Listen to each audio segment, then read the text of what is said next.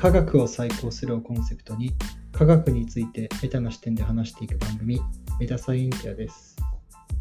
今回は JST の丸山さんをお呼びしてメタサイエンスについて話しました。全4回の放送のうちの第3回目になります。メタサイエンスカンファレンス2023でなんか印象に残った発表とかなんかあったりしますでしょうか？伺ってもよろしいですか？そうですね。じゃあ、うんと、まあ、例えば、あの、サイエンス・オブ・サイエンスの関連で言うと、あの、八島さんが訳していらっしゃるあの本のあの著者のラシュワン先生とかもあの来ていて、うん、あの発表されていました。えっと、発表内容は、研究者のキャリアがどういうふうにあの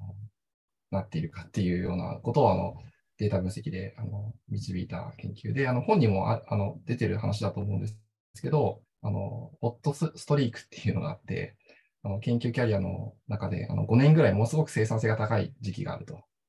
で、それはあの若い時に来る時もあるし、人もいるし、あの年配になってから来る人もいるんだけど、大体5年ぐらいのそのホットストリークがあるよっていう。でその要因は何でしょうかみたいなことをあのデータで調べましたっていうような発表されていて、まあ、あのそういうのは非常に面白いなと思ったりしました。八島さん、どうですか？なんか、その辺とかって八島さんや訳されたんですか？違う？なんか、共同でやってますもんね。そうですね。そうですねうんと、訳したのは別の人だったかな？ちょっと忘れちゃったけど。あの、そう、うんと、ホットストリークっていうのがあって、しかもその人によって、その1回だけの人もいれば、まれに2回とか3回来る人もいたりとかっていうのもあるみたいな話はありましたね。うん、で、あの、ちょっと面白いというか皮肉なのが、はいはい、あの、そのホットストリークと、その、ファンディングの関係をあの調べると、はいはい、あの、えっと、その、ファンディング側の人は、あの、いや、それは私、あの、我々がファンディングした5年間で、あの生産性伸びてるんでしょって思いたいんだけど、はい、実はその因果関係が逆で、えっと、この、あえっと、ホットリストリークになった人にファンディングを実はしていて、あの、あのお金がついたから生産性が上がったんじゃなくて、生産性が上がったからお金がつくっていうような因果関係が見て取れるっていうところが、まあ、あの政策としては非常にあのちょっとインプリケーションがあるというか、はいはいはい、面白いなと思いながら聞いていました。その辺ちょっとぜひ伺いたいですね。せっかくちょっとファンディングの話が出てきたんで、ちょっとその辺も伺いたいなと思うんですけど、なんかちょっと、めっちゃブログ読んでるので、ブログとかにもちょっと書かれてたと思うんですけど、その、それこそ今、あの、立場としてのあれもあると思うんですけど、やっぱりこう、お金をどう、なんだろうな、出すた時の、例えばそれが本当に成功だったかの評価とかの難しさとか、なんかそういう難しさとかやっぱり結構あったりするのかなとか、今の話とか聞いててもそうですけど、なんか因果関係とか、しかもその思考性じゃないですけど、ちょっと遅延かな？あの、うん、効果が結構遅れるから難しいよねって話とか、なんか結構そういう広いあの難しさとかの話に結構絡む話なのかなっていうのが思ったんで、ちょっとその辺とかのお話とか、まあ、あとはその、それこそ浜田さんとか、えっと、もですけど、あのフィランソロピーのやつとかも丸山さん結構、もう浜田さんも結構ゴリゴリ調べてらっしゃって、ちょっとファンディングのあたりとか、ちょっといろいろ、なんか一言言いたいことがあるんじゃないかなと思う。ちょっと、あの、ゼネラルにファンディングについてちょっと、あの、お話が、うん、そうですね。あの、当然、その、あの、向こう、アメリカの NSF とか、あの、NIH っていうような、あの、大きなファンディング機関があるんですけど、そういったところの人たちも、あの、聞きに来ていたり、登壇していたりするような会でした。うん、で、やはりその、ね、どうやってその効果的にファンディングするかっていう問題意識はもうああるわけで、ただ一方で、あの、そのエビデンスをちゃんと作るっていうのは非常に難しいことかなと思っていて、おそらく、あの、えっと、日本だけじゃなくて、世界的にも、あの、しっかりとした、その、エビデンスに基づいて何かファンディングをしていますっていう、あの、言えるところは、すごい試験で恐縮ですけど、あの、あんまりないんじゃないかなという気がしています。うん、で、そういった中で、やはりこういったメタサイエンスの人たちっていうのは、あの、まあ、過去のあの事例とかから、あの、うまく、その因果関係があの導けるような事例を見つけたり、などして、あの、頑張って、あの、やっているのかなと。で、それがうまくいくと、あの、結構、あの、みみんなから注目されて、よく引用されるような研究が出てくるのかなとあの、思います。ただ、それをこう、毎回毎回やることはできないし、あの、ごく限られた条件でしかそういうなんか、あの、面白い結果は出ないのかなというのはちょっと、あの、個人的には、あの、感じたりしているところですね。はい。あの、ごめんなさい、あの、細かい話は忘れちゃったんですけども、そのサイエンス・オブ・サイエンスの本で、まあ、ちょっと出てたのは、その、えっと、グラントを取れたかどうかギリギリの人、ギリギリで取れた人とギリギリ取れなかった人っていうのを比較して、まあ、自然実験って言われたりしますね。はいはいはい。そういう方法で、あの、因果関係というか、うん、それをなるべく示そうとするみたいなことがはいはい。あったような気がしますね。うん。ごめんなさい、詳しい話を忘れちゃったんですよ。OK です、OK です。ちょっと、ちょっとフィランソロピーも聞きたいんで、ちょっと絶対次話してほしいんですけど、あの、せっかくそのグラントの話が出たんで、なんかその、丸山さんが今回事例とかでお話しした研究の中とかでも、なんかそういった落ちたグラントを、あの、あグラントじゃない、グラントに落ちたプロポーザルをこう集めた研究とかが結構、あの、反応が良かったみたいな話とかをちょこっとあったんですけど、その辺とかもなんか、あの、その辺に絡めて結構、どんなお話があったかとか、ちょっとざっくり伺ってもいいですそうですね。あの、あ、わ我々のその報告書の中であの取り上げさせていただいた一つのあのサービスというか、の中に、あの、リバネス社さんがやってる、あの、エルラドっていうあのサービスが、サービスというか、あの仕組みがあって、まあ、それはあの、採択になったあのグラントの情報を、まあ、限定されたあの人たちに、あの、えー共有をして、あの、その、あの、まあ、あある種その、参加コストになってしまった、まあ、研究アイディアをこう有効活用していこうっていうような、あの、発想なんですけど、まあ、そういったあのサービスがあります。で、まあ、それもあの、ちょっとあの、えっと、ポスターの方で紹介させていただいたんですけど、やはりあの、どの国でもそういう問題は当然あるわけで、はいはいはい。あの、やっぱこういう発想って大事だよねっていうようなあのリアクションははいはいはいはいはいはいはい。ありましたね。はい。うんと、あの、まあ、フィランソロピー関係で言うと、やはりあの、ちょっと着目すべきかなと思うのは、そのメタサイエンス自体を支えている、まあ、大きな一つの、あの、まあ、後ろ盾として、あの、フィランソロピーがあるっていうことが言えると思ってうんいまして、うんそもそもそのサイえっと、センターフォーオープンサイエンスも、あの、フィランソロピーのお金をもらってますし、あの、ここに来ていた、あの、企業とか、もう、あの、結構そういった、あの、資金的な援助を受けているところもあれば、うんちょっと名前がすぐ出てこないんですけど、えっと、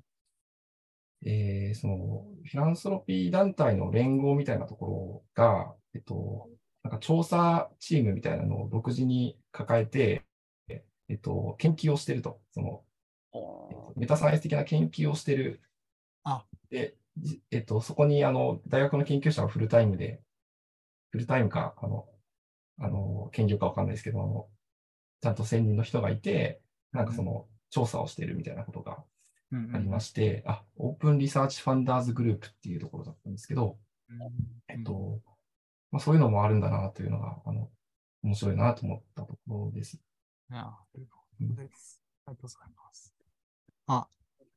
ちょっと今け？あれ、あ、どっちです？いいですか？キャムさんが今書かれてますけど、そうですね、アンチポートフォリオとか、確かにニールセンのエッセイとかでも書かれてましたよね。その、どういう研究にお金を出すかみたいな話とかうんうん。あは確かにありましたね。うん。アンチポートフォリオってどういう仕組みでしたっけ？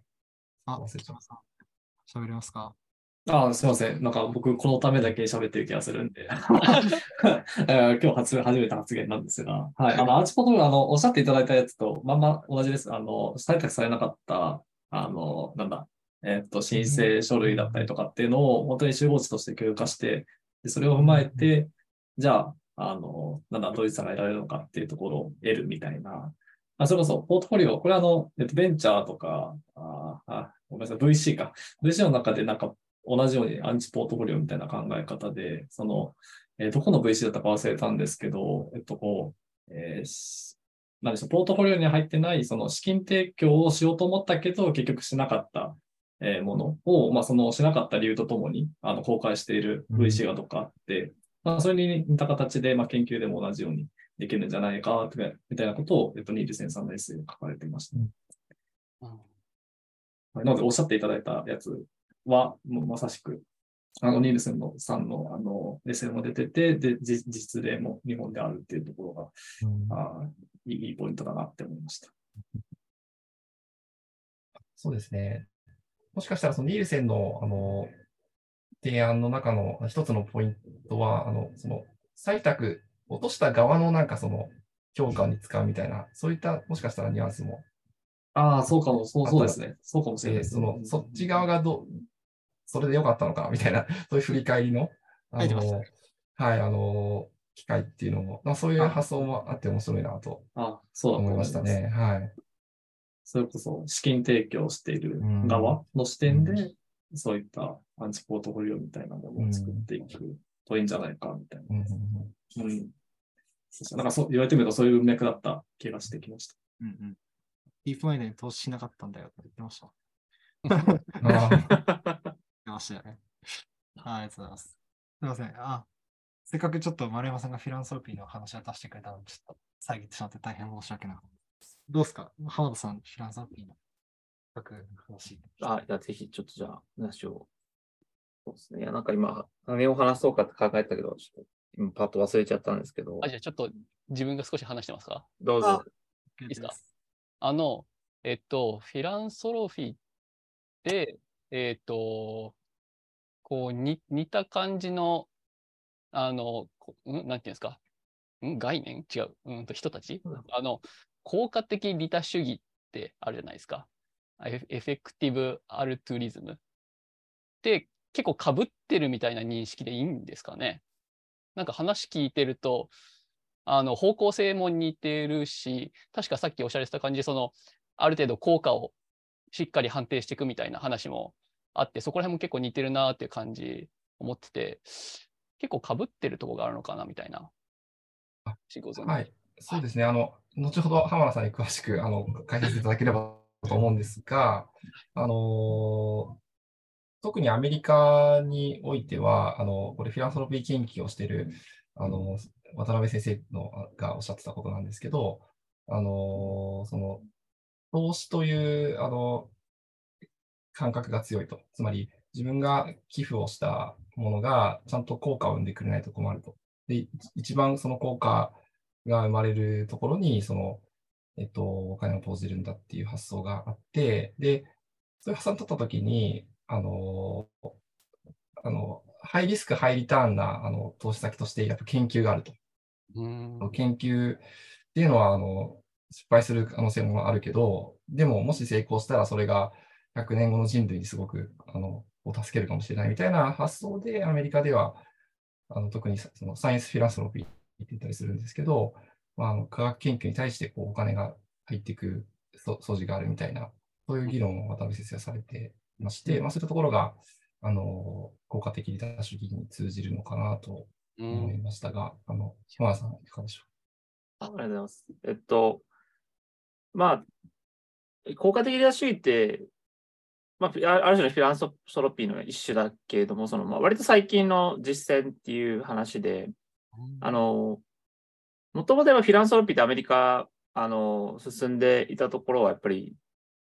19世紀に、まあ、その、まあ、鉄道だったり、まあ、スタンフォードなんかはそうですけど、西側の鉄道を開拓していって、まあ、すごく、まあ、お金持ちになったとか、あの、ロックフェラーとか石油とかそういうところで、まあ、なったちが、まあ自分たちのこう、あの、お金の、まあ、運用先っていうのを、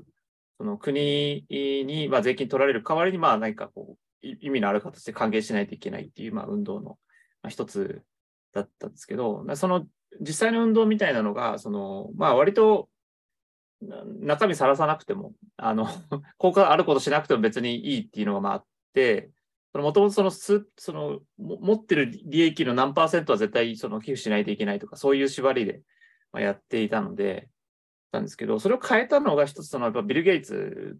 ととか言われていて、彼らその、まあ、その、なんていうんですかね、エフェクティブアルティズム前に、フィランソロキャピタリズムっていうのがあってですね、その 2000, 2000年代なんですけど、本も出てるんで、でもらえるんですけど、そその運動ってやっぱりその IT 長者の人たちって、やっぱりその、あの分析が得意だし、その影響を与えることにまあ非常に得意な人たちで、まあ、若めなので、まあ、割とそのその自分が何やってその変わったかってこだわる特徴があると。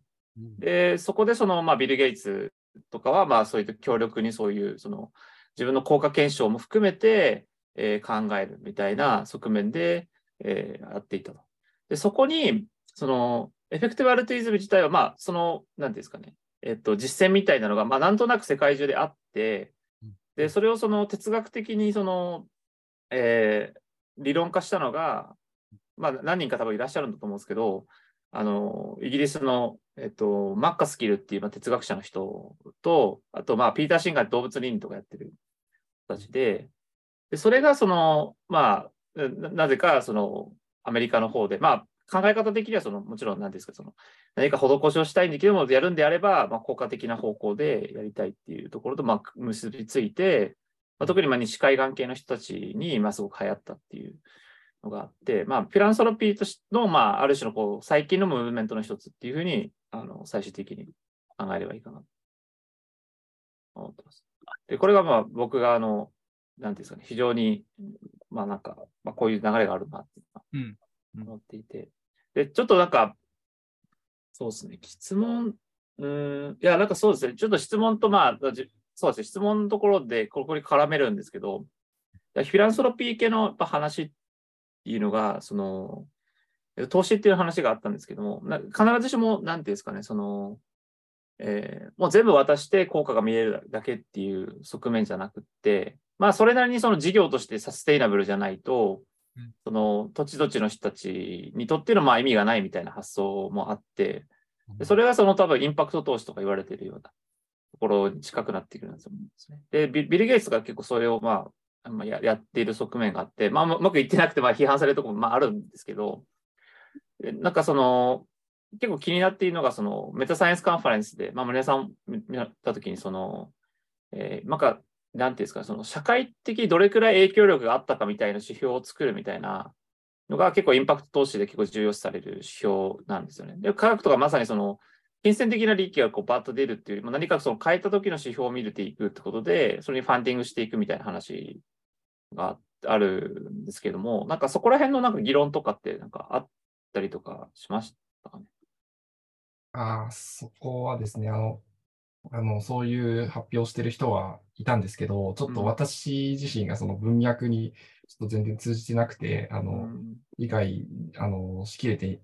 いないんですが、えっと、 Hypercerts Foundation っていう、あの、なんか団体があって、そこの人が、あの、 impact certificate っていう考え方を、あの、説明していました。で、これは、あの、私の理解では、えっと、えっとですね、けんこの研究なり活動には、これぐらいのインパクトがありましたっていう、なんか、あの、サーティフィケートを、あの、売り買いするようなものなんですけど、なんかそのインパクトっていうのは、その後にならないと見えないんだけど、最初はなんか自己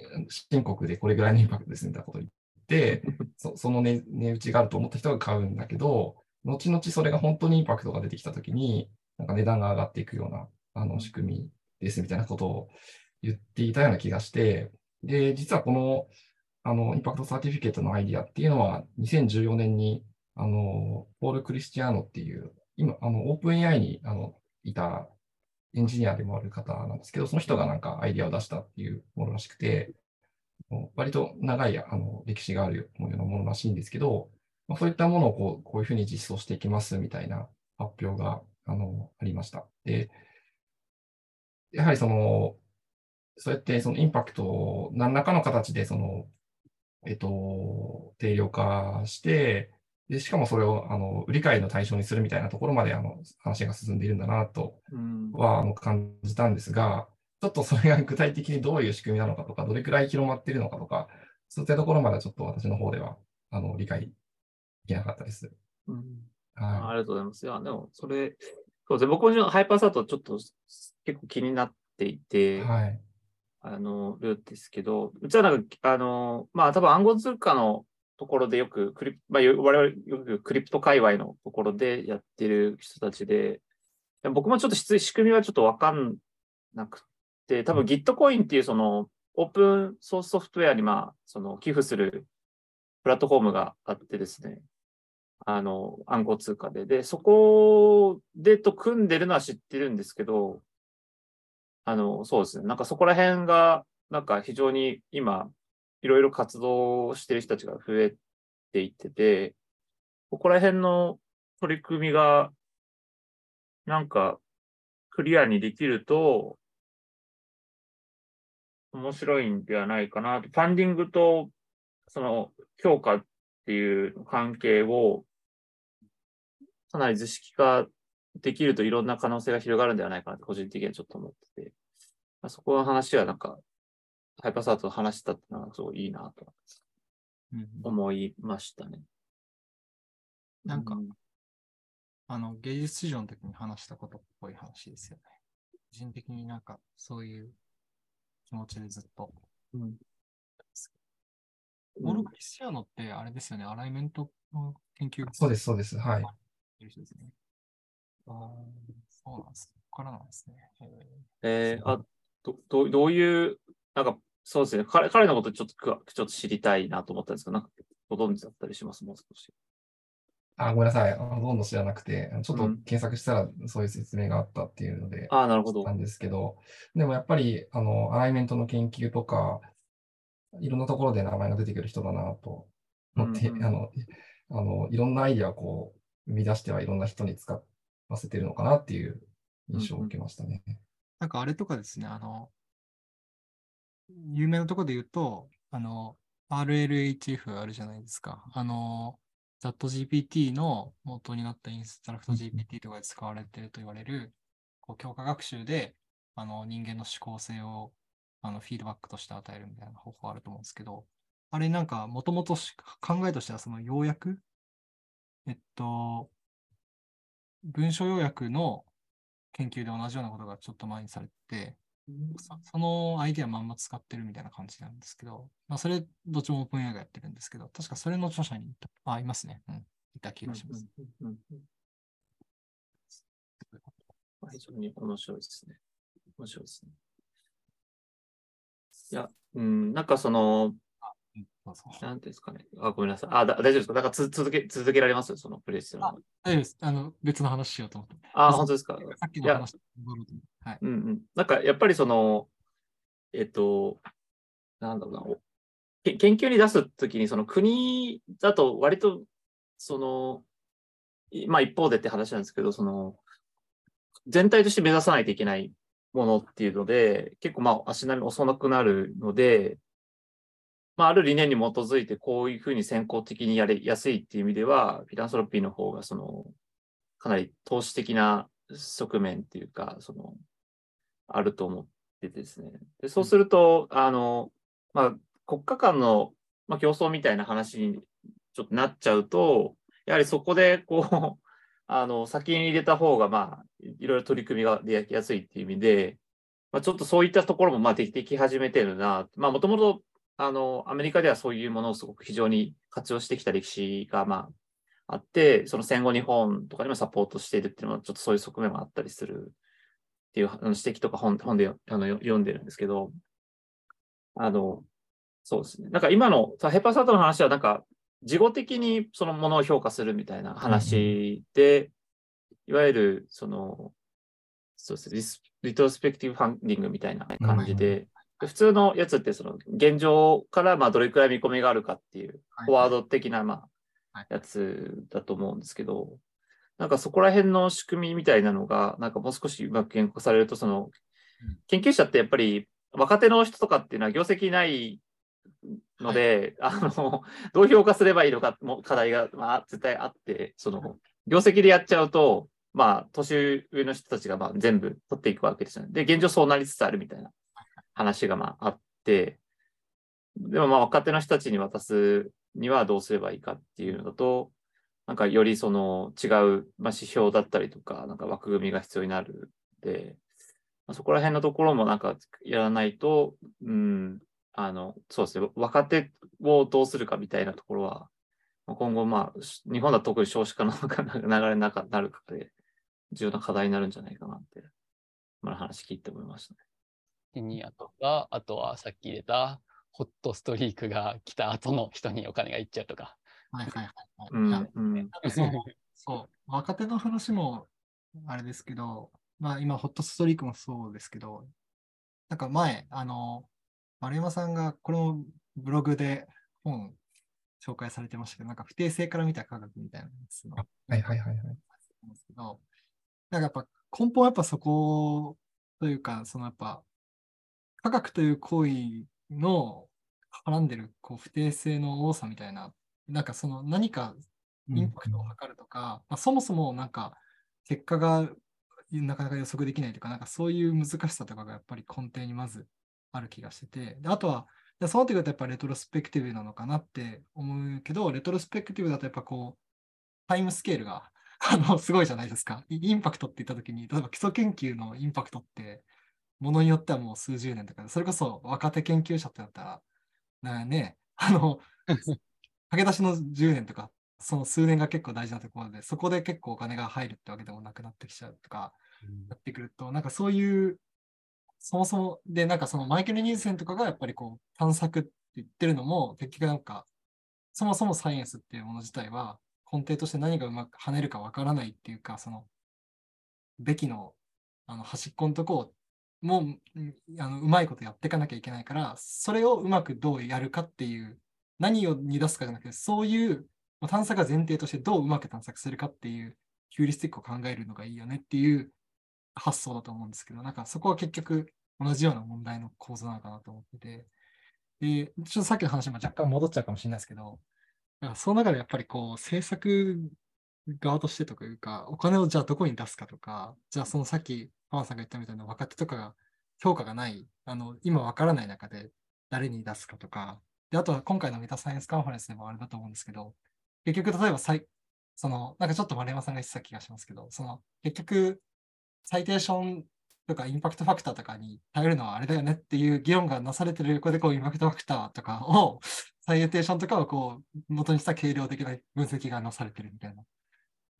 もうでも結局やっぱりこう、それを測るのがなかなか難しいっていうところがやっぱ根底にあるのかなとか、個人的に思ってるんですけど、丸山さんなんかその辺の所感とか、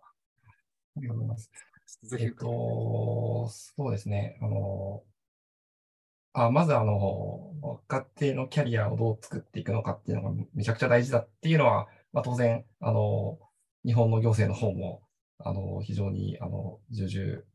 あの、あの、それをずっと考えてきてるっていうのが、ここ数年だと思っていて、まあ、いろいろ、あの、手立ては、あの、打ってきているところかなという気はしています。まあ、それが、えーうまくいくといいなというふうにあの思っているんですけど、えっ、と、そうですね、メタサイエンスカンファレンス、あれ、その若手の評価ですよね、評価をこう、あの、サイテーションベースでやるのかみたいな話なんですけど、あのまあ、メタサイエンスカンファレンス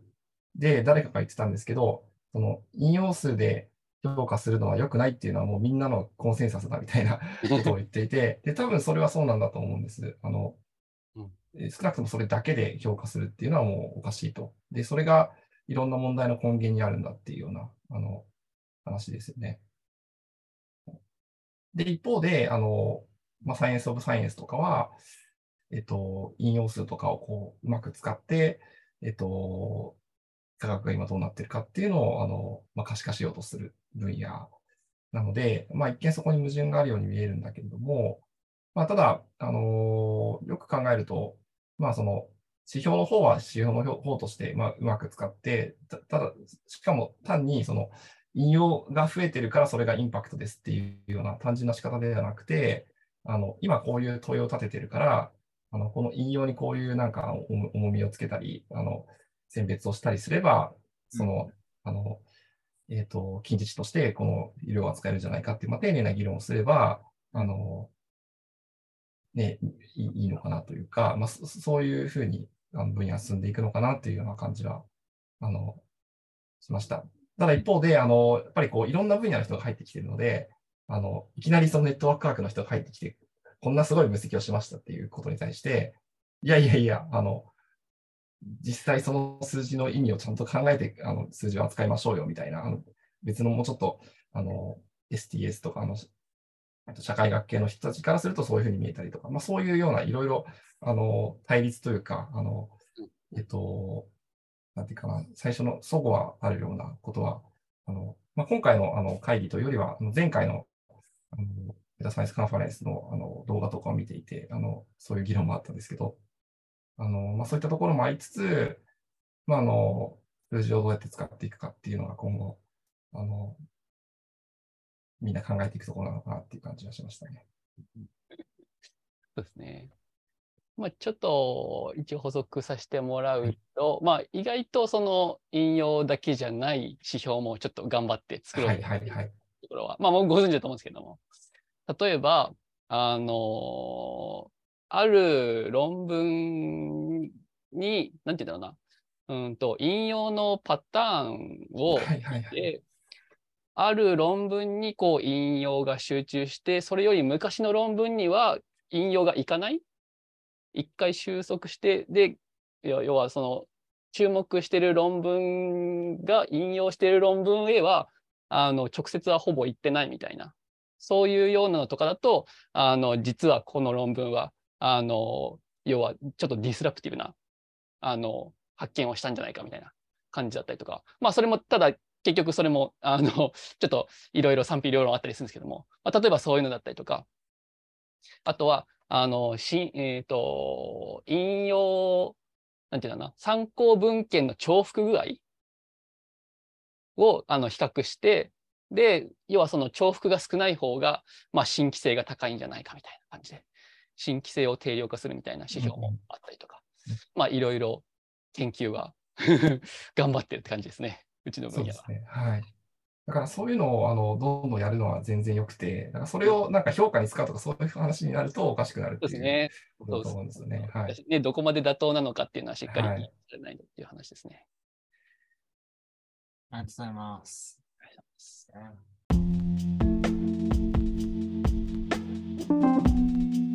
パート3の放送を聞いてくださってありがとうございました。パート4の放送も楽しみにしていてください。ではまた。